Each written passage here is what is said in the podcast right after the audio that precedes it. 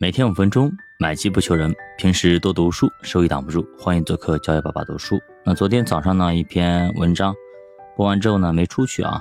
今天我在尝试着改变一下，让大家听到这个还是蛮重要的。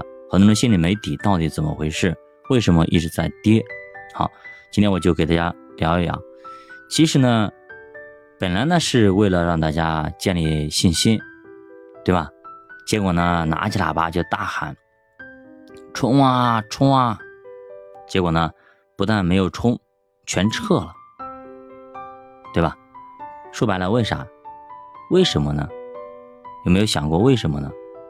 其实是股民朋友们或者基民朋友们、投资者们用脚投票了，我就跌给你看。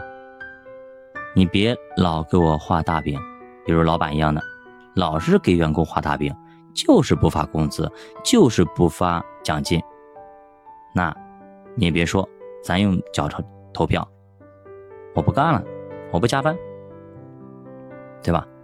就是信心没跟上啊。其实最近很火，各种的啊利好频频出台，但是又怎样呢？对吧？有一个能够落地的吗？全是啊。加油干，好好干啊！我们马上就要上市啊！以后啊，你们都是百万富翁、千万富翁啊！是不是有点很熟悉的味道呢？对吧？如果说老板喊一喊，员工都拼命干，那你觉得这样的员工或这样的公司真实吗？啊？如果真的是都拼命干，不发工资拼命的干，那是真正的悲哀啊，对吧？你这样天天画大饼画大饼，对吧？光说面包你会有的，牛奶会有的，那你这样说一说都能奏效，那以后还谁还干实事？哪个老板还事业兴邦？哪个老板还实打实的为员工考虑呢？对吧？咱不能够只动嘴，得。动动腿，对吧？得出点实实在在对咱们员工啊，对咱们股民朋友、基民朋友的、投资者非常利好的一些东西。其实礼拜五一天啊，北向资金直接跑了一百二十三个亿，加上前四天的一百三十二个亿，总共一个礼拜跑了多少？两百五十五个亿呀，兄弟们啊！这个是堪比二零二二年七月十五号那一周啊，和十月二十一号那一周啊，资本也不傻，你老是画大饼，我也吃不饱啊，对吧？所以说，大家都不傻啊，券商一样的啊，本来呢以为可以拉一波的，结果直接掉头往下走啊，券商也很聪明，都是聪明资金啊。恒生科技也没少跌啊，本周跌了百分之四点四五，还算强的啊，因为它连续都在上涨啊，包括上周还是涨的，所以现在呢，目前跌了这么多之后，依然在长期均线组周线的上方，还没跌破位。那现在为啥都这么弱呢？两种数据也出来了啊，七月份数据，呃，社融的。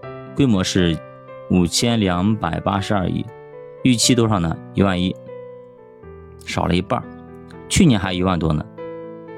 那数据今年是 M 一是二点三，M 二是十点七，非常差，相当差，很差。本来以为能考个七八十分，结果考了二三十分，啊！所以现在的话，大家都在等，等什么呢？等老板发工资。等老板加工资、发奖金，如果老板不发，那活不下去了啊！那谁也不愿意干了，没动力啊，得吃饱饭才才有才能干活，对吧？所以整体信心不足。所以呢，跌一跌也不是啥坏事啊，尤其礼拜五的时候啊，连续跌一跌不是啥坏事啊，就是等于说大家都不干了，罢工了嘛。那让老板想一想，你这样弄下去。员工会饿死的，就即使不饿死，人家跳槽不干了呀，换一家公司，你咋弄？对，有没有想过这个问题？你去看看越南，去看美国，对吧？你看人家那涨的，你看咱，都得得干点实事。OK，我不知道你们能不能听得懂啊？我估计也差差不多啊，应该能发得出去吧？这样子啊，那也期待我们每一个人啊能够认真对待啊。呃，我们如果说真的是它的风向来回变啊，风格来回切。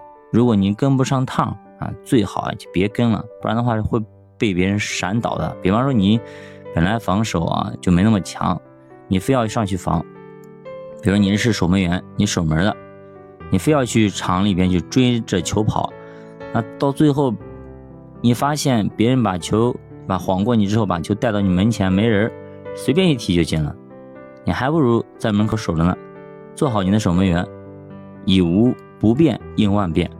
以你最好做好的资产配置，做好的一些策略，来应对这样的一个变幻莫测的市场，最后你能够获得市场的平均收益，或者说您所用的那个策略的平均收益。